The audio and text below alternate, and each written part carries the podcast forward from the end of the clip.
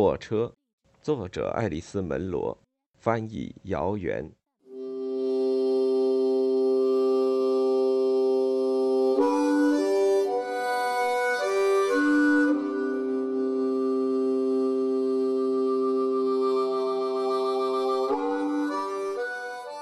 他醒得很早，决定在早饭前散散步。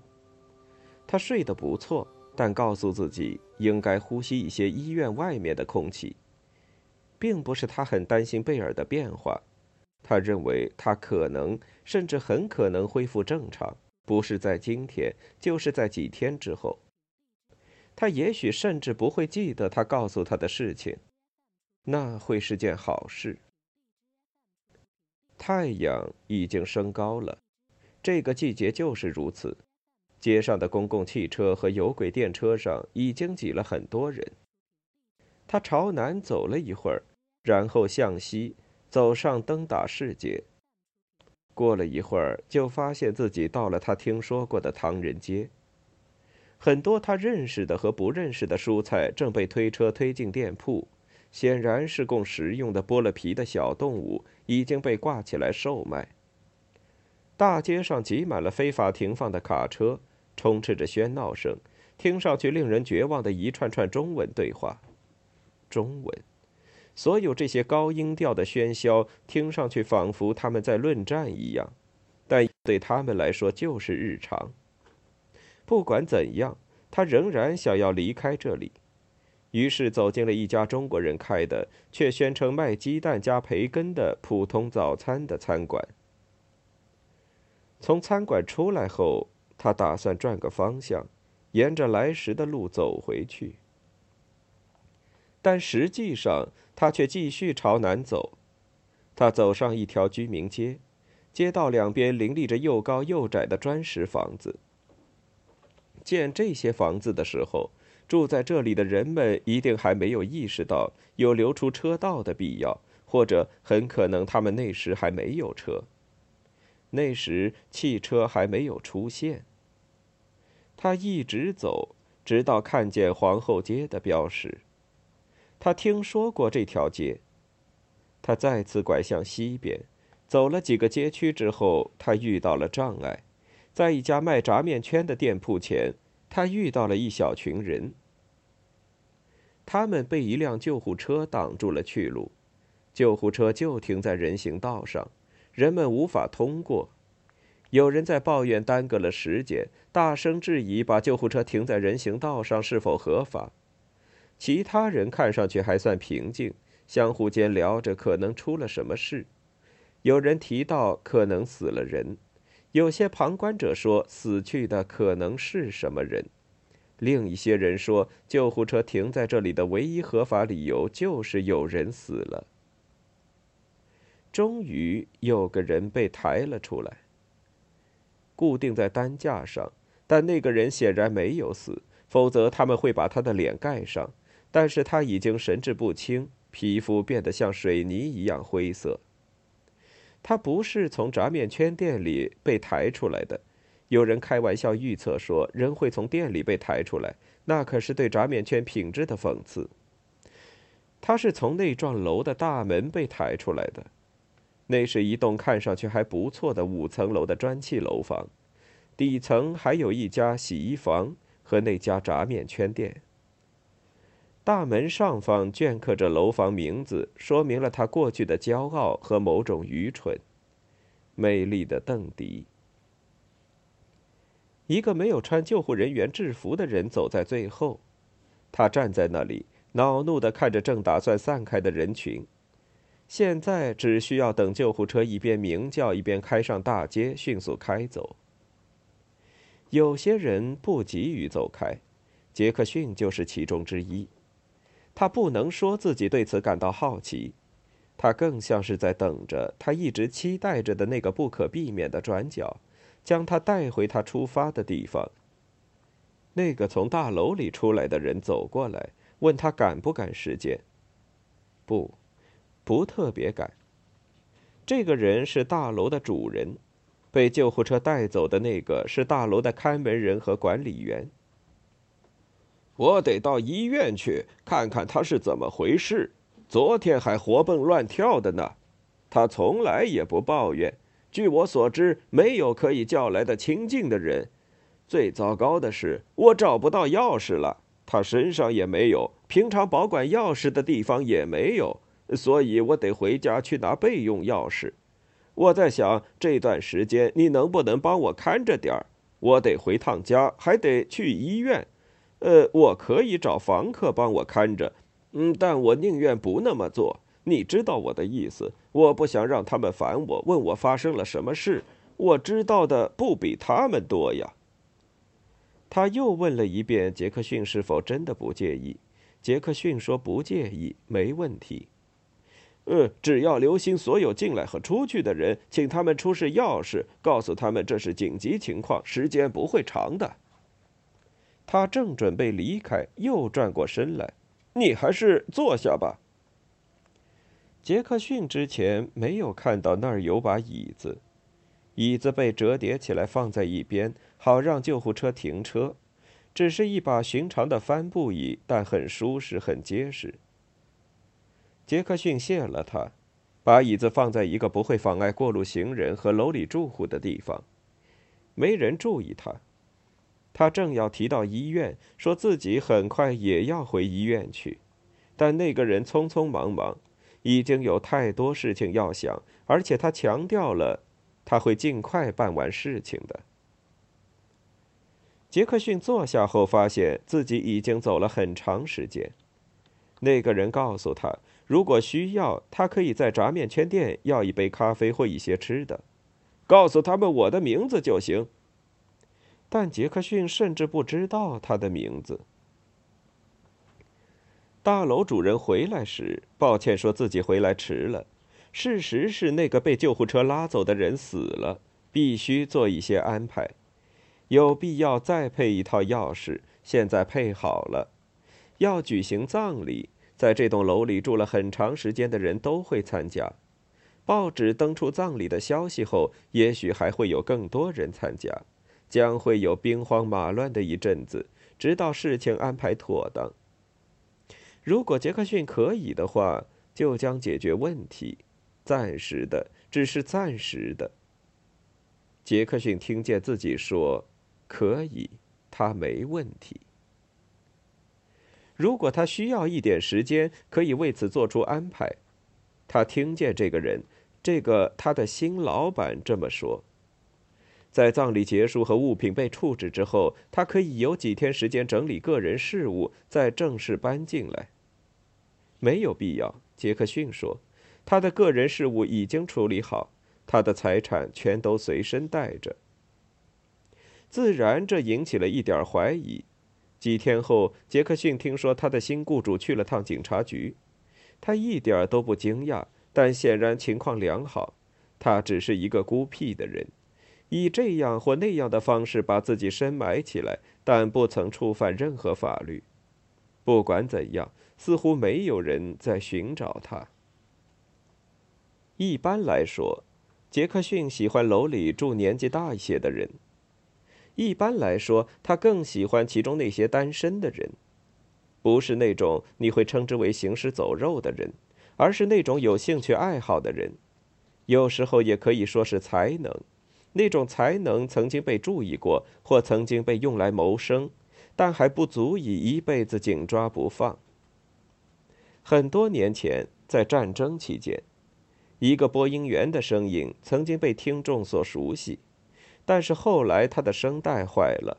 大多数人也许相信他已经死了，但他却住在这里的单人套间里，及时跟进新闻，订阅《环球邮报》。他会把报纸拿给杰克逊看，认为也许报纸上有他感兴趣的东西。确实有过一次，马乔丽·伊莎贝拉·特里斯，多伦多每晚电讯报长期专栏撰稿人威拉德·特里斯和妻子海伦娜·特里斯之女罗宾·福特之终身好友，在与癌症顽强斗争之后去世。奥里奥尔报纸请转载。一九六五年七月十八日，没有提到他去世之前住在哪儿。也许在多伦多，因为罗宾占了很大篇幅。他拖了很长时间，也许比你大概以为的时间还要长，甚至可能身体和精神状况还不错。当然，那是在最后的时刻之前，他表现出了天生的适应环境的能力，也许比他适应环境的能力更强。并不是说他花了时间去回想和他共同居住的那些房间，或者在他那里干过的那些活。他不需要去想，他常常在梦中回忆起这些事情。在梦中，他更多的感觉到恼怒，而不是渴望，仿佛他必须立刻去做一件没有做完的事情。在美丽的邓迪。房客通常对任何可能被称作装修的改变感到不安，认为这些改变可能会导致房租涨价。他劝说他们举止恭恭敬敬，颇有财务头脑。大楼被装修一新，申请入住的人需要排队等候。大楼的主人抱怨说：“这里成了疯子的避难所。”但杰克逊说：“他们通常比一般人更加整洁，而且年纪大了不会有不良行为。”有一个曾经在多伦多交响乐团演奏的女人，一个到目前为止一直错过了自己发明但却充满希望的发明家，还有一个匈牙利来避难的演员。他的口音泄露了他的来历，但他仍然在这个世界上的某个地方有商业演出。他们全都举止得体，不知怎么总能凑够钱去饕餮之家参观。整个下午都在说自己的故事。而且他们有几个真正有名的朋友，没准就会在某个太阳打西边出来的日子来看望他们。不能小看的是，美丽邓迪内部住了一个牧师，他和教会不管是什么教会的关系很不稳固，但每次收到住客邀请时都会来主持仪式。人们的确养成了习惯，在这里一直住到举办最终仪式。但这总比不交房租就跑掉要好。一对叫坎戴西和昆西的年轻人是个例外，他们一直没付房租，并在某天半夜悄悄地溜走。他们来找房子时，接待他们的是大楼主人。他为自己的错误选择找借口，说这地方需要新鲜的面孔。这指的是坎黛西的面孔，不是她男朋友的面孔。那个男人就是个混蛋。一个炎热的夏天，杰克逊在给一张桌子上清漆的时候，打开了双道后门和上下货的门，让外面的空气进来。这张桌子很漂亮，但因为漆都磨光了，所以他没花钱就弄到了。他想，这张桌子可以放在大楼的入口通道，用来放邮件，一定很不错。他得以离开办公室，因为大楼主人正在那里确认房租缴纳情况。有人轻轻按了一下门铃，杰克逊还在清理刷子。他打算吃力地站起来，因为他想大楼主人正在看那些数字，可能不希望被打扰。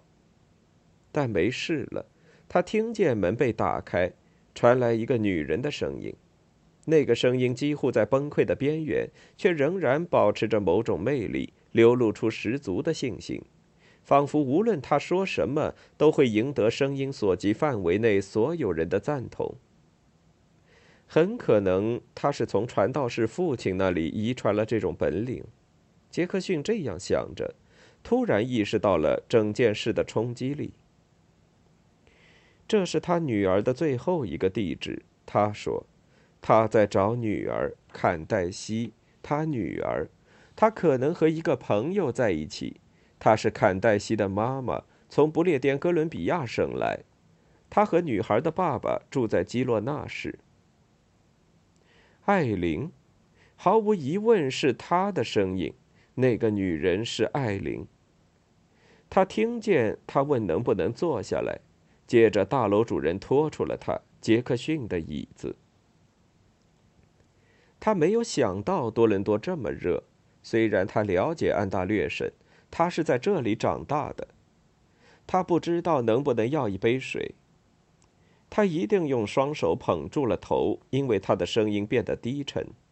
大楼主人走到门厅，往一台自动售货机里丢了几枚硬币，买了一瓶七喜。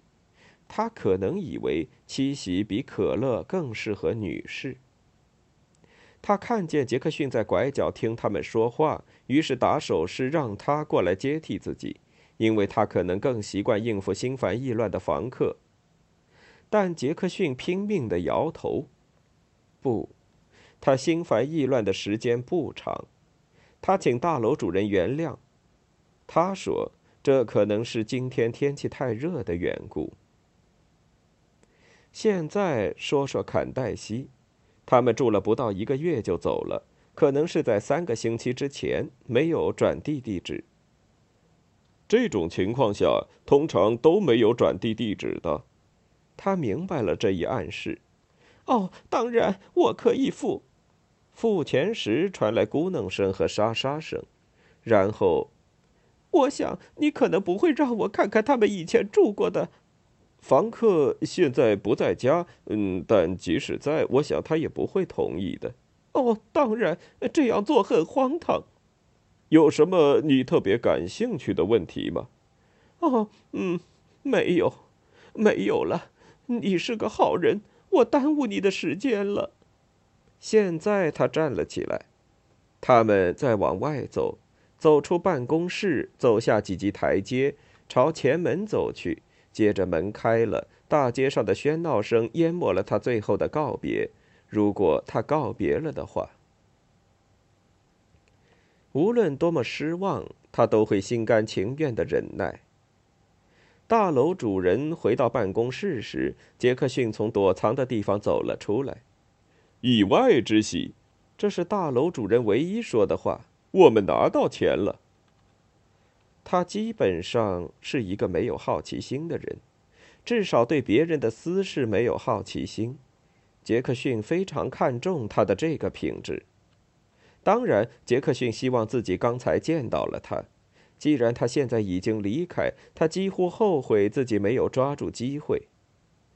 他绝不会屈尊去问大楼主人，他的头发颜色是不是仍然很深，几乎是黑色？他的身材是不是高挑苗条？胸部平平，他对那个女儿的印象不深。她的头发是金色的，但很可能是染过的。年龄不到二十岁，但现在有时候很难看出一个人的年龄。那女孩完全受制于男友，从家里逃出来，不付房租就跑掉，伤父母的心。所有这一切，就为了像她男友那样懒散的讨厌家伙。基洛娜在哪里？在西部某个地方，埃尔伯塔、不列颠哥伦比亚。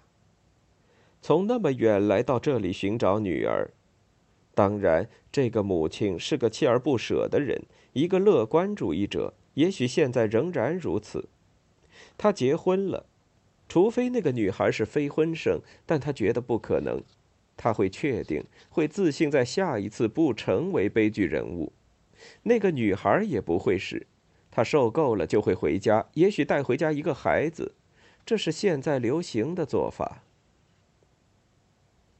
一九四零年圣诞节前夕，学校里发生了骚乱，骚动声甚至传到了三楼，而通常那里打字机和算术计算机的嘈杂声会压过楼下所有的声音。学校最高年级的女生在三楼。她们去年学了拉丁语、生物和欧洲历史，现在正在学习打字。其中一个女生就是埃琳·毕肖普，她是牧师的女儿。这够奇怪的。虽然她父亲的联合教会里并没有主教。他上九年级时和家人一起来到这里，出于按照姓名的字母顺序安排座位的习惯做法，五年来他一直坐在杰克逊·亚当斯后面。那时。杰克逊的极度害羞与沉默已经为班上每个人所习惯，但对他来说却很新鲜。在之后的五年里，他一直无视他的特殊，从而使他的情况有所改善。他向他借橡皮、钢笔尖和画几何图形的工具。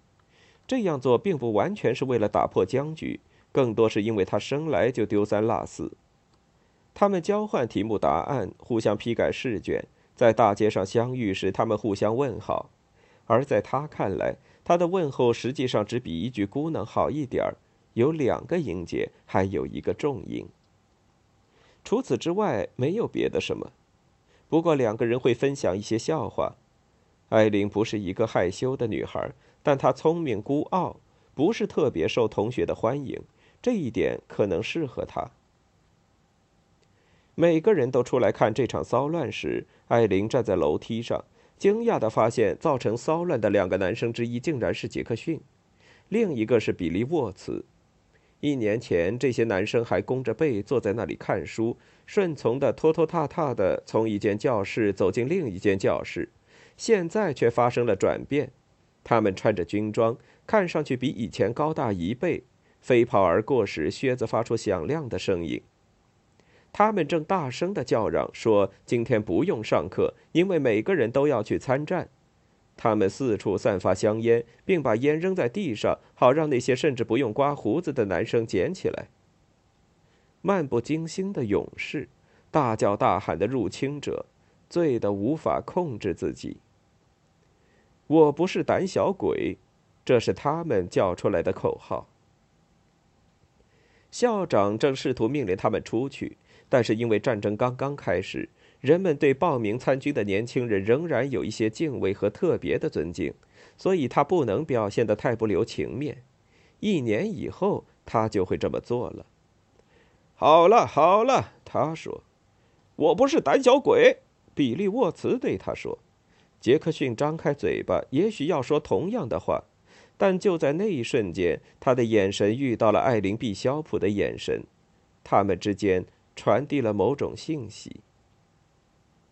艾琳·毕肖普明白，杰克逊确实喝醉了，但只是醉到让他可以假装醉了，因此表现出来的醉意是可以控制的；而比利·沃茨就只是醉了，完全彻底的醉了。明白了这一点，艾琳·毕肖普走下楼梯，面带微笑，接过一根香烟，夹在手指之间，但没有点燃。他挽起两位英雄，带他们走出学校。一来到外面，他们就点燃了香烟。后来，在艾琳父亲的教会会众之间，出现了关于这件事的两种相互矛盾的说法。有些人说，艾琳并没有真的抽烟，只是为了安抚那两个男生而假装抽烟；而另一些人则说，他肯定抽了抽烟。他们牧师的女儿在抽烟。比利的确搂住了艾琳，想要吻她，但他绊了一下，跌坐在学校的台阶上，像公鸡一样叫唤起来。不到两年，他就死了。而当时有人得把他送回家，于是杰克逊把他拉了起来，让他的两只胳膊分别搭在他们两人的肩膀上，他们拖着他往前走。幸运的是，他家离学校不远。他醉倒在台阶上，他们把他丢在了那儿，然后开始交谈。杰克逊不想回家，为什么？因为他继母在家。他说他讨厌继母。为什么？没有原因。艾琳知道，他很小的时候，他的母亲死于一场车祸，又是被用来解释他的害羞。他想，也许酒精让他夸大其词了，但他没有怂恿他继续往下说。那好，他说：“你可以去我家。”正巧艾琳的妈妈不在，他去照顾艾琳生病的外婆了。当时艾琳正在以一种杂乱无章的方式打理家务，照顾父亲和两个弟弟。有人会说这是运气不好，倒不是说他母亲会为此大惊小怪。但他会想知道事情的来龙去脉，这个男孩是谁？至少他会让艾琳像往常一样去上学。一个士兵和一个女孩突然如此亲近，长久以来他们之间只有对数和变革。艾琳的父亲没有注意他们，他对战争的兴趣超出了他的教区里有些居民认为牧师应该有的样子。这让他因为家里来了一位士兵而感到骄傲，他也因为不能送女儿去上大学而感到不快。他得存钱，将来有一天送他的两个弟弟去上大学，他们得谋生。出于这个原因，无论艾琳做什么，他都对她很温和。杰克逊和艾琳没有去看电影，没有去舞厅，他们散步通常在天黑之后，无论天气如何。有时候他们到餐馆去喝咖啡，但并不试图对任何人表示友好。他们怎么了？他们相爱了吗？散步的时候，他们可能会轻轻碰到对方的手。他让自己对此变得习惯。后来，他不再是凑巧碰到他的手，而是故意去碰。他克服了一点点惊愕，发现自己也可以适应。他变得更加平静。甚至做好了接吻的准备。艾琳自己去杰克逊家拿来了他的旅行袋，他的继母对他露出了白亮的假牙，尽量让自己看上去已经为某件趣事做好了准备。他问他们要做什么，你最好留心那个玩意儿。他说：“大家都知道他说话粗鄙，嘴巴不干不净。”问问他还记不记得我给他洗过屁股？他说。艾琳回来后说起这些时，说他自己一直特别有礼有节，甚至有点傲慢，因为他受不了那个女人。但是杰克逊红了脸，变得窘迫而绝望。以前他在学校被问到问题时就会这样。我不该提他的，艾琳说。住在一个牧师家里，会养成对人夸张嘲弄的习惯。他说：“没有关系。”结果，那成了杰克逊最后一次离营假期。他们互相通信。艾琳在信里写，她完成了打字和速记课程，在镇政委员会办公室找到一份工作。他打定了主意，嘲讽一切，比起在学校时更加变本加厉。也许他认为打仗的人需要玩笑。他坚持要了解一切内幕。当镇政委员会办公室安排奉子成婚的婚礼时，他会用“童真新娘”称呼女方。他提到几位牧师来家里拜访并宿在客房时，说他想知道那张床垫会不会让他们做奇怪的梦。他在信里描写法兰西岛上的人群和闪避德国潜艇的情形。到了英国后，他买了一辆自行车，写信告诉他，骑车四处转悠时他看到的地方，如果那些地方不是禁区的话。虽然他写的信比他乏味，但每封信的末尾都签上“爱你”。当盟军在诺曼底登陆的那一天终于到来时，他没有写信。用他的话说，那是一段令人痛苦难忍的沉默，但他理解其中的原因。当他再次写信时，说一切都很好，尽管他不可以描写任何细节。在这封信里，他谈到了他一直在谈的话题——结婚。欧洲胜利日终于到来，他踏上了回家的旅程，头顶上一阵阵夏夜的星星纷纷落下。他说：“艾琳学会了缝衣服。”为了欢迎他归来，他正在缝一件夏天穿的新裙子，一条柠檬绿的人造丝长裙，宽下摆，盖肩袖，系一条金色仿皮的细腰带。他还打算在凉帽的顶上系一只同花色和质地的蝴蝶结。我描述所有的细节，就是为了让你能够注意到我，知道那是我，而不会和碰巧出现在火车站的另一个漂亮女人跑掉。他从哈利法克斯给他寄信，告诉他他会乘星期六傍晚的火车。他说完全记得他的模样，就算那天傍晚火车站碰巧挤满了别的女人，也不会有把他和他们弄混的危险。在他出发之前最后一个晚上，他们在牧师家的厨房坐得很晚。厨房里挂着那一年随处可见的乔治六世的画像。画像下面写着字。我对那个站在一年的开始的人说：“给我一盏灯，让我可以安全地走进未知。”他回答说：“到黑暗之中去吧，将你的手放在上帝的手里，那对你将比一盏灯更美妙，比熟悉的道路更安全。”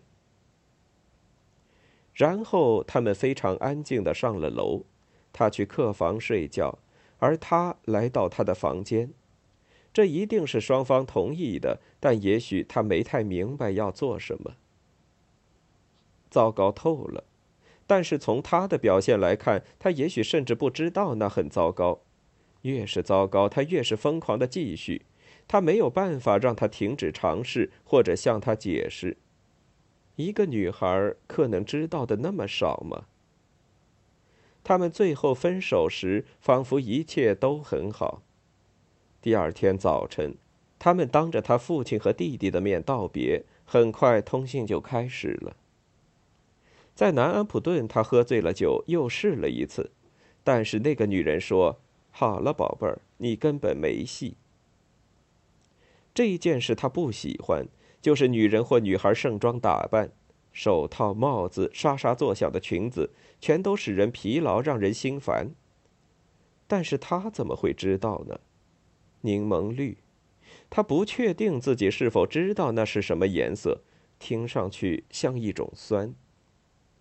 后来他非常自然的想到，他可以不出现。他会不会告诉自己，或者告诉别人，说他一定弄错了日子？他可以让自己相信，他一定能找到某种谎言。毕竟他善于随机应变。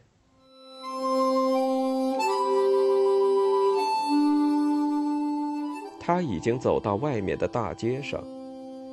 这时，杰克逊真的感到自己想要见他。他绝不会问大楼主人他看上去怎样，头发是黑色还是白色，身材仍然细瘦还是已经发福。即使在重压之下，他的声音仍然和从前一样，真是不可思议。将所有的重要性引向那个声音本身，引向其悦耳的音调，同时说：“真的对不起。”他从很远的地方来。但她本就是个锲而不舍的女人，你可以这么说。女儿会回来的，她被宠坏了，不能离开家。只要是艾琳的女儿，就一定会被宠坏。这世界和事实安排的适合她自己，仿佛没有什么能长久的挫败她。如果他看见了她，会认出她吗？他想会的。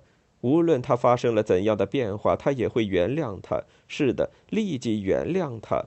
为了保持他对自己的看法，总是这样。第二天，对于艾琳从他的生活里经过的轻松感觉不见了。他知道这个地方也许还会回来，他也许会搬进来住一段时间，在附近的大街上走来走去，试图找到仍然有迹可循的线索。谦卑的，但并不是真的谦卑的，向人们打听，用充满恳求却被宠坏了的声音。有可能他会在门外直接撞见他，惊讶只会持续一小，仿佛他一直在期待着见到他，坚持等待生活的可能性，用他以为自己能够做到的方式。东西可以锁好藏起来，只需要下定决心。他六七岁的时候，就曾经将继母的戏谑，他所谓的戏谑或戏弄，锁好藏起来。